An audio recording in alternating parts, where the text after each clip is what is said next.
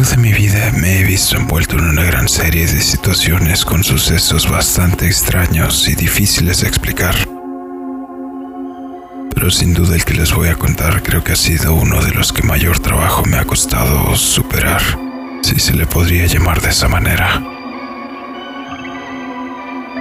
Pónganse los auriculares, suban el volumen y apaguen la luz porque están a punto de escuchar historias y relatos en el umbral de la noche. Comenzamos.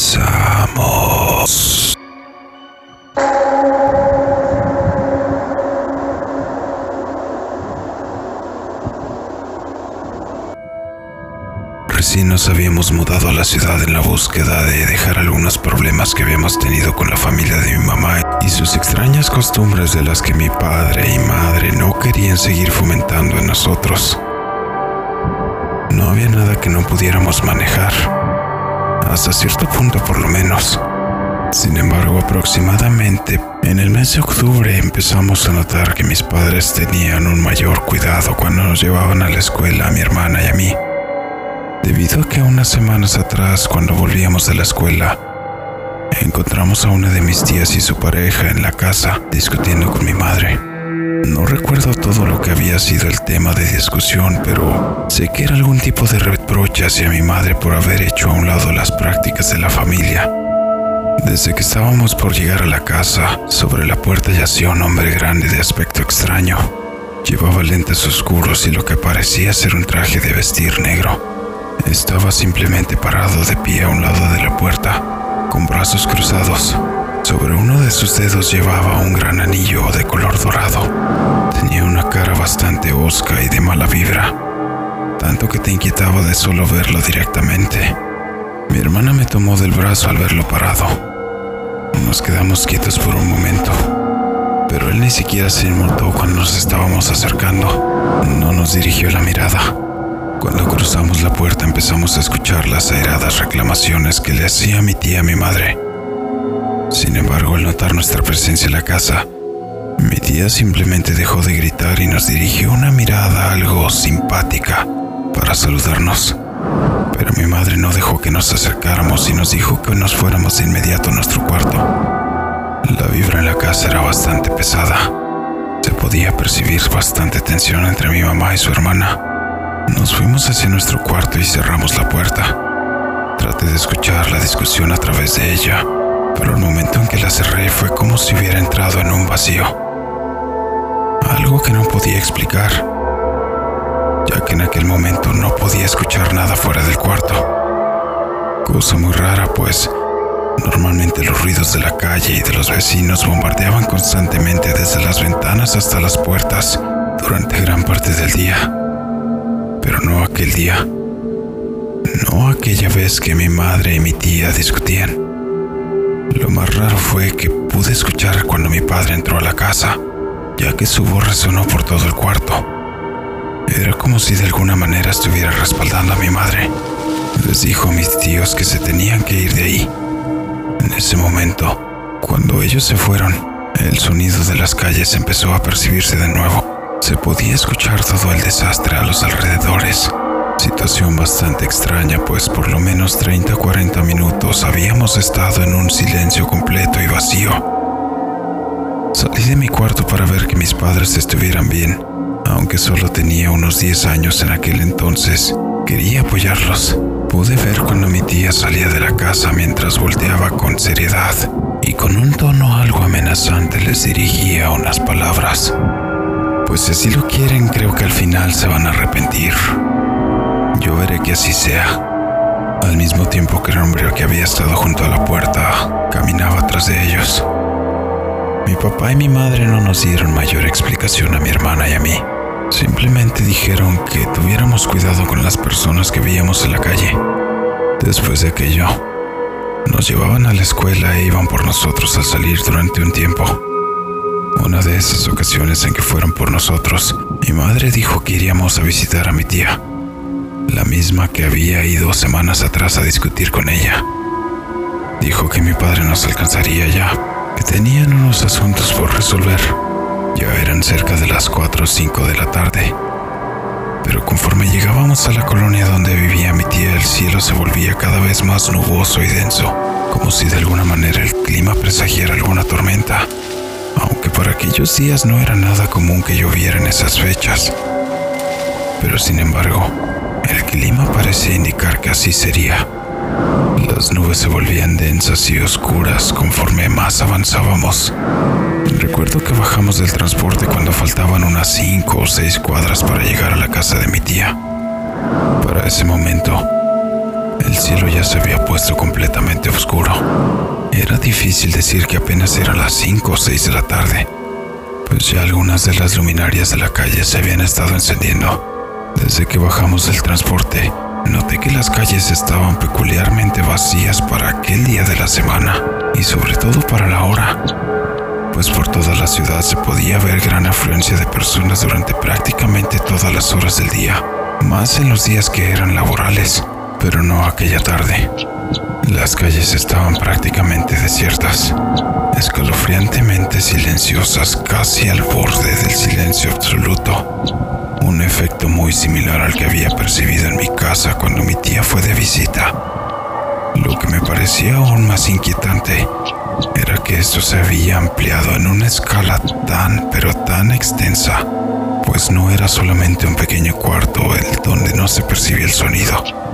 Eran manzanas enteras que se veían desoladas y silenciosas de cuando en cuando ese silencio se rompía con pequeñas brisas heladas que erizaban la piel cuando podías percibir los silbidos del viento rozando los postes y letreros de las solitarias escalofriantes calles de aquella colonia. Lo más raro pasó cuando estábamos a unos 50 metros de la casa de mi tía. Sobre el centro de la calle se veía una gran fogata ardiendo en plena vía pública, sin nadie a su alrededor que la cuidara o alimentara ni siquiera personas que se incomodaran porque aquella gran lumbrada estuviera obstruyendo la vía pública. Aquello solamente exacerbó lo extraño del ambiente. Pues, si de por sí era raro ver que no hubiera gente en las calles, era aún más raro que hubiera una hoguera a mitad de la calle. Cuando estábamos a unos 15 metros de la fogata, empecé a notar un sonido bastante raro que me hizo que me paralizara. El ruido se percibía más intenso, cada vez era más fácil de identificar. Parecían aleteos. Una enorme ave con plumas tan negras como el carbón pasó encima de nosotros. Mi hermana y yo tomamos del brazo a mi mamá y la abrazamos con mucha fuerza, a lo que ella solamente nos dijo que estuviéramos calmados, pero pudimos notar un enojo en su cara. Aquel animal de enorme tamaño aleteó un par de veces sobre la hoguera y a sus alrededores, aterrizando justo delante de ella. Mi mirada no podía creer lo que estaba viendo. Las patas de aquella extraña cosa eran muy parecidas a las de un avestruz, anchas y gruesas, unas garras tan largas que sin problemas podían haber cargado entre sus dedos a un perro de gran tamaño, o incluso a un niño. Sobre su pecho y su estómago brillaban plumas en color verde oscuro que, con los reflejos que se arrojaban del fuego, le hacían tomar tonos de esmeralda. Sus alas eran tan largas que sin problemas abarcarían por completo el ancho de 8 o 9 metros que tenía la calle si hubiera querido extenderlas por completo. Pero lo que más me impactó de aquel extraño animal fue su cara. Era... Era la cara de mi tía.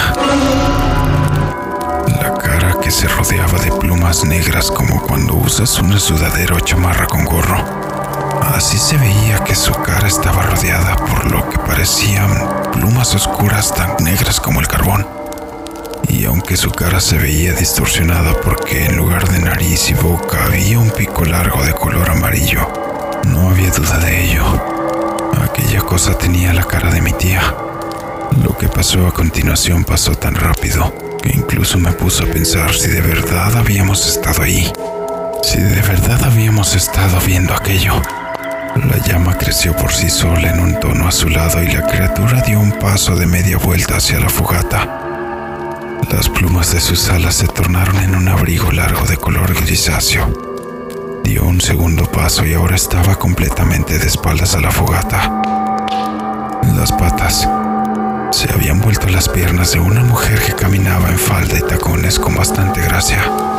La llama creció y se expandió una última vez en un tono verde esmeralda similar al color de las plumas de su pecho. Y ahora su cabeza se había vuelto una larga cabellera y tan pequeña como la de una persona normal. El gran pico y plumas que tenía sobre su cara ya no estaban más ahí. En menos de 10 segundos, aquella extraña ave se había vuelto en la persona que era mi tía. Todo aquello fue tan impresionante que sentí como mis piernas temblaban mientras tomaba a mi madre por el brazo. La fogata se había apagado de golpe dejando una estela de humo que se elevaba al cielo en un color verdoso. La mujer volteó en dirección nuestra y sonrió con malicia, cosa que le disgustó aún más a mi madre, pues su enojo era completamente notorio. Permanecimos de pie en el mismo lugar por un momento mientras se nos pasaba la impresión y unos minutos después llegó mi padre. Notó que estábamos intranquilos y nos abrazó a mi hermana y a mí.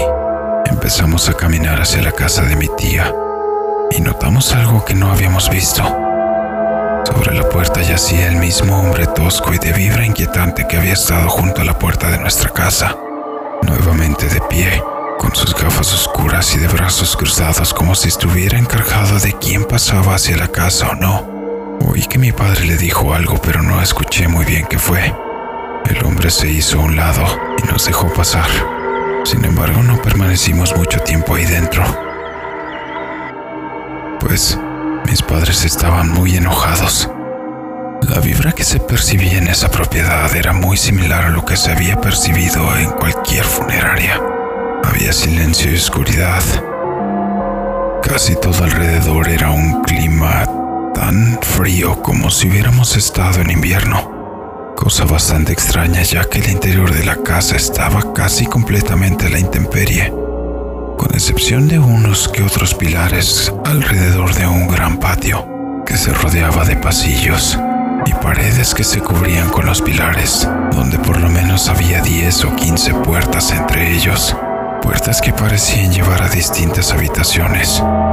Mi padre y madre caminaron rápidamente y alcanzaron a mi tía que seguía caminando de espaldas a nosotros. Las únicas palabras que escuché a mi madre decir fueron, ¿Cómo te atreves a hacer eso en plena luz del día y con los niños viéndote? No vuelvan a buscarnos o de verdad te vas a arrepentir. La severidad en su voz era bastante pesada. Creo que nunca me había tocado escucharla que hablara tan en serio como lo hizo ese día. Mi padre nos tomó por los hombros y pude ver que igualmente estaba dirigiendo una mirada de enojo bastante pesada hacia mi tía. Dimos media vuelta hacia la salida y el hombre de lentes se interponía entre nosotros y la puerta. Mi madre, que apenas le llegaba a la altura del ombligo, lentamente elevó la mirada hacia la cara del hombre, que sorpresivamente pareció perder el equilibrio cayendo en sus rodillas. Su cara estaba desencajada y notablemente asustada ahora completamente con los ojos en dirección a los de mi madre, que nuevamente con tono severo le dirigió unas palabras. Mejor de un lado no respondo, dijo ella mirando a aquel hombre fijamente a través de los lentes oscuros, quien tambaleando y como pudo se hizo a un lado del camino. Ni siquiera era capaz de ponerse en pie. Salimos del lugar y afuera la calle había cambiado por completo. No había el más mínimo rastro de la fogata sobre la calle. No habíamos durado ni siquiera 10 minutos dentro de la casa. ¿Cómo era posible que no hubiera rastros de ceniza o humo? Las densas nubes de tormenta que se habían formado desde hacía unos cientos de metros a la redonda, ahora estaban completamente dispersas sobre el cielo. Cielo que se pintaba de color violeta, indicando que la puesta de sol estaba solamente a unos minutos de ocurrir. Al mismo tiempo que los vehículos y transeúntes se dispersaban como normalmente lo hacían en cualquier otro punto de la ciudad, regresamos a casa en casi silencio total. Las únicas palabras que intercambiamos en el camino entre mi padre y nosotros fueron, ya no tenemos que preocuparnos de ellos. Si saben lo que les conviene, nos van a dejar tranquilos, dijo mientras volteaba a ver a mi madre, quien seguía con una mueca de notoria molestia. Después de ese día, entendí algunas cosas respecto a la familia de mi madre. No supimos más de aquella tía sino hasta unos meses después, cuando nos informaron que había fallecido en una situación bastante sospechosa. Tal vez en otra ocasión les cuente un poco más sobre mi familia. Gracias por escuchar mi historia.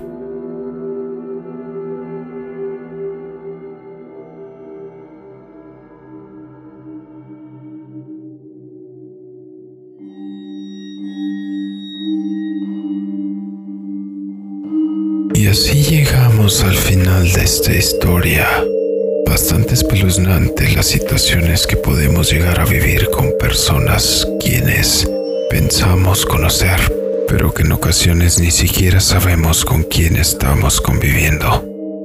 Déjame en los comentarios qué te pareció la historia. En la descripción podrás encontrar nuestras redes sociales para que nos apoyes y sigas en ellas, sobre todo en YouTube suscribiéndote, dándole un like y compartiendo para de esta manera seguir trayendo más contenido en todas las plataformas. Asimismo te invito a que nos hagas llegar tus historias o sugerencias al correo electrónico dracotrx13 gmail.com.